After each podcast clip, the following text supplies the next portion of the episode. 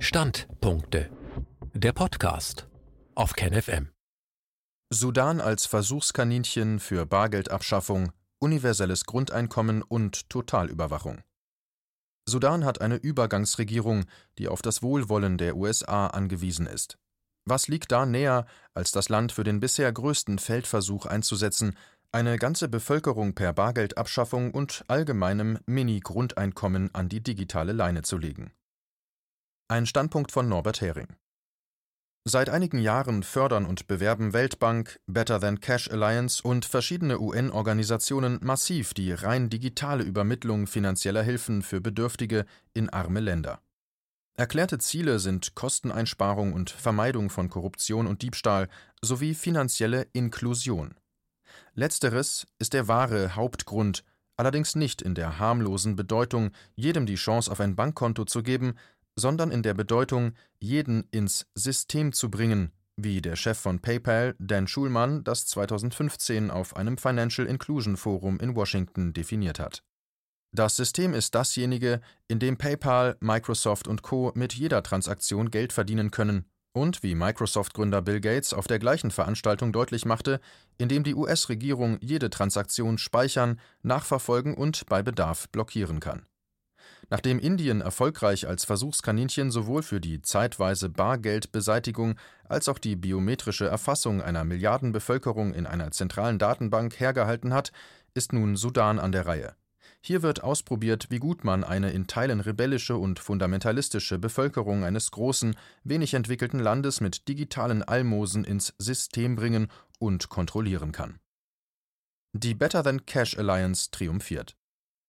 Ausgangspunkt dieser Recherche war ein Tweet der Better Than Cash Alliance Besser als Bargeld Allianz, in dem diese die Selbstverpflichtung des Sudan lobte, den Übergang vom Bargeld zum digitalen Zahlungsverkehr zu beschleunigen. In dieser 2012 gegründeten Allianz haben sich US-Regierung, Visa, Mastercard, Citibank und Bill Melinda Gates Stiftung als Kernmitglieder zusammengetan, um die weltweite Bargeldbeseitigung voranzutreiben. Sie arbeitet dabei eng mit der von der Weltbank geleiteten Consultative Group to Assist the Poor CGAP zusammen, deren Kernmitgliedschaft sich mit der Better Than Cash Alliance überschneidet. Die Better Than Cash Alliance verkündete am 10. Juni in einer Presseerklärung mit ihrem typisch falschen Weltverbesserungspathos durchgängig meine Übersetzungen. Zitat Als Teil seiner Vision von der Transformation seiner Wirtschaft hat die Republik Sudan heute eine neue Selbstverpflichtung verkündet, den Übergang von Bargeld zu digitalem Bezahlen zu beschleunigen. Indem sie der Better Than Cash Alliance beitritt, verpflichtet sich die Regierung, die finanzielle Inklusion und Transparenz zu vergrößern und Schritte hin zu einer Wirtschaft zu machen, von der alle Bürger profitieren. Weg vom Bargeld und hin zu verantwortlichem digitalen Bezahlen zu kommen, ist zentral für die Strategie der Regierung zur wirtschaftlichen Erholung und Reform. Zitat Ende. Mit Transparenz ist bessere Überwachung der Geldströme gemeint. Der Sudan ist ein Land mit einer durch Terror, Bürgerkrieg und US-Sanktionen zerstörter Wirtschaft. Es wäre ganz schön mutig, in dieser Situation die Bargeldbeseitigung zum zentralen Pfeiler der Wirtschaftspolitik zu machen. Aber man macht das ja nicht freiwillig, sondern unter massivem Druck und mit einer Karotte, die vor der Nase baumelt. Die Karotte hat das Kürzel SFSP und heißt ausführlich und übersetzt Sudan Familienunterstützungsprogramm. Es wird von der Weltbank bezahlt.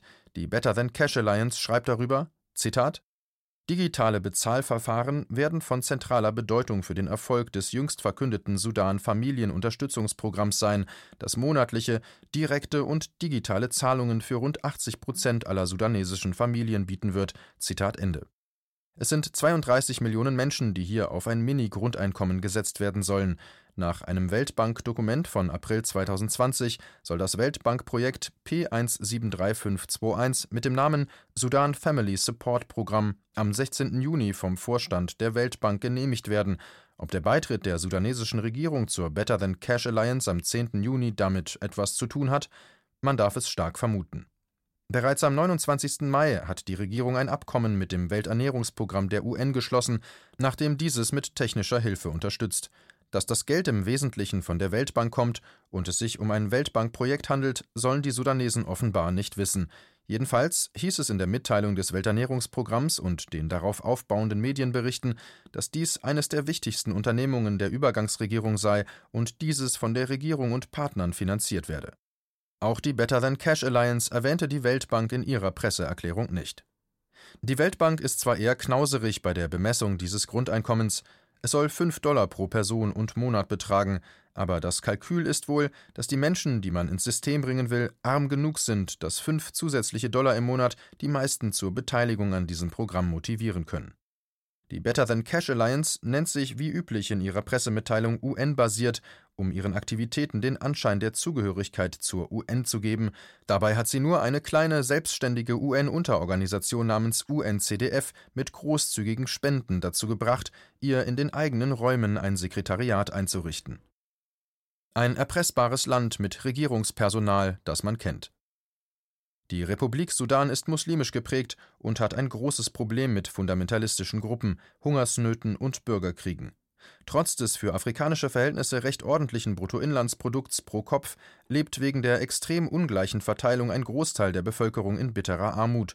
Die USA führen das Land mit Nordkorea, Iran und Syrien auf ihrer Liste der staatlichen Terrorunterstützer, was bewirkt, dass es von internationalen Organisationen wie Weltbank und IWF und auch von anderen Regierungen traditionell kaum finanzielle Unterstützung bekommt. Seit sich 2011 der ölreiche Südsudan abgespalten hat, herrscht chronisch schwerer Devisenmangel. Im letzten Jahr wurde nach monatelangen Protesten und Demonstrationen erst durch einen Militärputsch der Militärdiktator Omar al-Bashir abgesetzt und dann der neuen Junta eine gemeinsame Übergangsregierung von Protestbewegung und Militär abgerungen, die seit September 2019 regiert. Die Selbstverpflichtung zur Bargeldabschaffung und der Beitritt zur Better Than Cash Alliance sind ein Werk des Übergangsfinanzministers Ibrahim el-Badawi. Der in den USA ausgebildete Ökonom hatte zuvor viele Jahre für die Weltbank in Washington gearbeitet.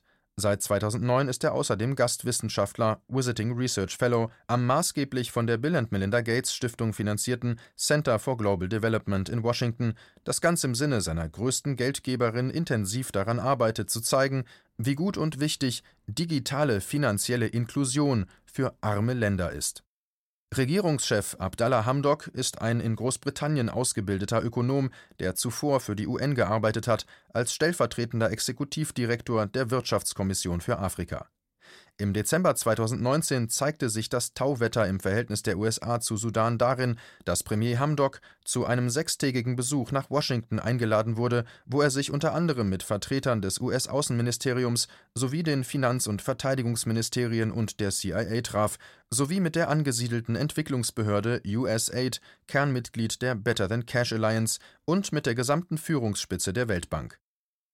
Die Geldbörse wird ein bisschen geöffnet.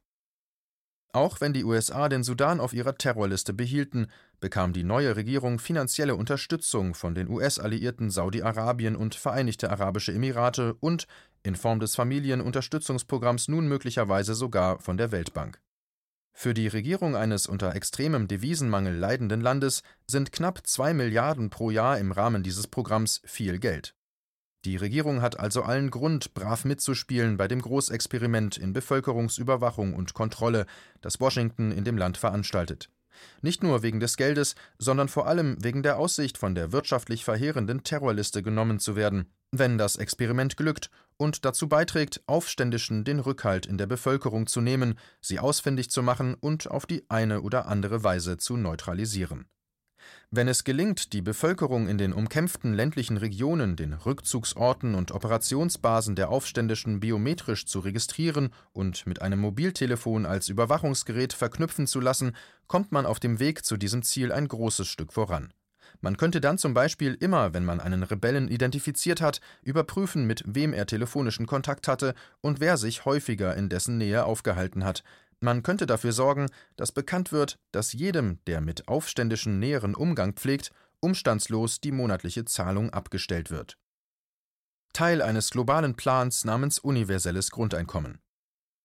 Dieses Feldexperiment ist Teil eines viel größeren Programms der Weltverbesserung im Sinne der Silicon Valley Milliardäre und ihrer Mitstreiter in Washington und New York. Unter dem Namen Universal Basic Income universelles Grundeinkommen propagieren sie den Verzicht auf traditionelle Entwicklungspolitik, die wenigstens vorgibt, Länder entwickeln zu wollen. Stattdessen sollen direkte digitale Zahlungen auf die Mobiltelefone der Ärmsten diese vor dem Verhungern bewahren und dafür sorgen, dass sie bleiben oder hingehen, wo man sie haben will. Ein unter anderem vom Weltwirtschaftsforum und der Weltbank protegiertes Projekt namens Give Directly aus dem Umfeld der Harvard-Universität hat bereits einigen Erfolg dabei, Spenden wohlmeinender Menschen Gelder von sogenannten Philanthropen und von Regierungen und internationalen Organisationen umzulenken, weg von der bisherigen Projekthilfe hin zu dieser neuen Hilfsvariante in Form von vereinzelnden Almosen. Die Unterstützer von Give Directly überschneiden sich stark mit denen der Kampagne zur Bargeldbeseitigung. Das ist kein Wunder, ergänzen sich die beiden Projekte doch hervorragend im Hinblick auf das Ziel, alle Menschen ins System zu bringen und so Überwachung und Kontrolle der Weltbevölkerung zu verbessern.